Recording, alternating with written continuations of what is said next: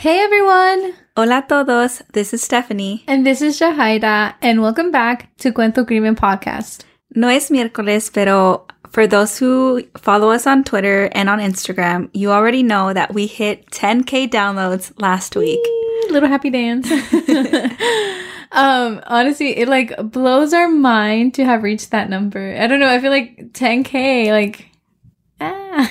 we're so honestly we're like really really thankful for all the support and like siempre como se nos hemos dicho muchas muchas gracias por todo el apoyo like all your kind words and just everything it just it honestly means a lot to us and we love receiving messages from you all, mm-hmm. whether it's a comment or un caso that y'all want to hear about. Um, we love talking to you all, and it's yeah, it's so nice. Honestly, yeah, it's like we're internet friends, and um, I don't. It just it it's it's really reassuring to be honest. It's really reassuring that someone out there enjoys what we're putting out. You know. And so, in celebration of the 10K downloads, Stephanie and I wanted to share with you all the story as to how Cuento Crimen podcast came to be.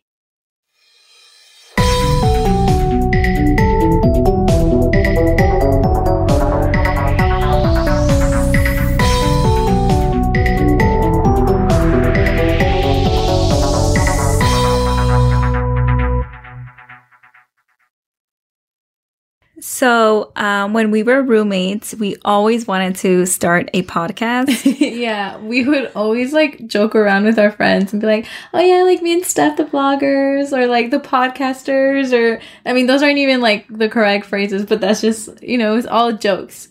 Um, and I remember we even would like vlog on Snapchat, but we never posted anything. Yeah, those videos were for our own entertainment. yeah, I'm sure I still have them there. Yeah. But um, the idea kind of faded away. We mm-hmm. graduated, and well, we did have another idea, and it focused around life after college, mm-hmm. but that kind of fell through. Yeah, like I remember, like we got together to talk about it like once, maybe maybe twice, but I don't know. It just like we even took notes and everything, but it just, como dijo Stephanie, like it just didn't. It fell through. So yeah, so like the idea of like this life after college, it, you know, was around like 2018, 2019, like straight out of college. Um, but yeah, like yeah, it's like se acabó, you know, everybody kind of like went about their life. And then in 2020, Stephanie me mandó un mensaje like hella randomly y me dice, are you still down to do the podcast? and I, I, literally had to like double take. I was like, wait, what? Like it's a summer, it's a summer day and she's thinking about a podcast. yeah. So the idea came to be when, um, well, we were both true crime fans already. So I yeah. knew that. But, um, before COVID, I was commuting a lot to my job mm-hmm. and uh, I would listen to true crime a lot. And my mom would always tell me, like, oh, cuídate, you know, like, fíjate bien. Mm-hmm. And I just wanted to tell my mom, like, mom, I listen to true crime. I know what I'm doing. and then like for a quick second, I thought like, man, why isn't there a true crime podcast in Spanish? And then that was it. I didn't think about it. Yeah. Like I didn't think like we know we could have done that.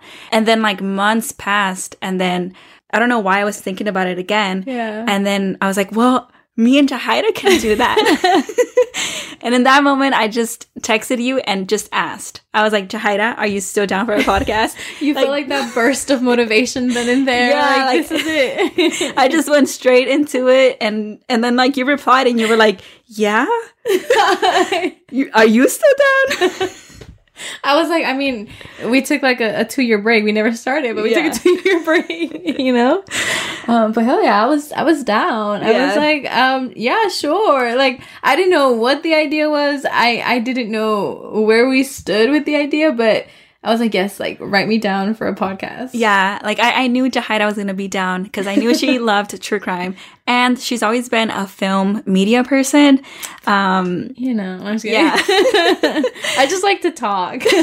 I do, you know. So I, I, knew it was gonna work out. I knew she was gonna say yes, and uh, I gave her the pitch. Yeah, she did, and, and I, I, was sold. I was like, yeah, um, I'm on board on this. Obviously, like I feel like there w- wasn't anything like it, like a Spanglish true crime. And also like Stephanie said, like, you know, like my mom also didn't know what I was listening to. Um, or like just true crime in general. Cause like growing up, I used to watch like the shows. I forget the names, but you know, just of like murder cases Mm-hmm. and everything. Mi mamá nunca sabía. So I was like, yeah, like this is really smart. Like, you know, especially like in the Latinx community. Like, Yeah, and um, you know, we love we love doing the podcast. It's so much fun, but like there is a bigger purpose. yeah, Um, just sharing these stories and sharing the patterns yeah. and sharing how you know a lot of these cases aren't treated very well, and I don't know, just it was just like both things fit perfectly. Like our i guess you can say like our interest of doing a podcast but then our podcast kind of serving a purpose you know? It just they linked nicely together. Yeah, um so yeah so we were like all right yeah let's do it you know? And so it was on june 29th of 2020 um thanks to snapchat for the memories Yeah. um that stephanie came on over and we we had our very first Funny enough, we do have a little video of that day, kind of Uh-huh. saying we're starting. so there we go. We're being vloggers again. it, like it, it woke up the spark Yeah. but again, it was never posted. It was just for us. still just for us um but yeah i remember like we sat down um in my room and we were coming up with names. Like we were just throwing like all different sorts of words that related to true crime. And i guess it was kind of cool because since you know we were gonna be or we are spanglish like eran de los dos idiomas Mhm. you know? So it was like more possibilities more you know i guess you can say quote unquote uniqueness. Mhm. yeah Yeah, and then we just came up with the name. It just like clicked. It was Mhm. Cuento Crimen. You know, like I don't know. It was just.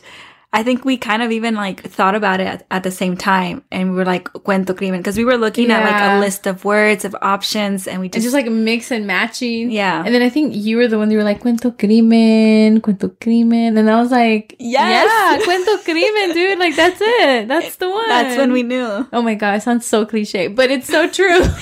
yeah. I don't know. I guess it's just like um I guess it's just like a little reminder that like when it's kind of like meant to be, it's going to be. Yeah. You know what I mean? Yeah, because we did take a long time to actually start it. Yeah. And this feels right. It still feels right. Oh my God. yeah.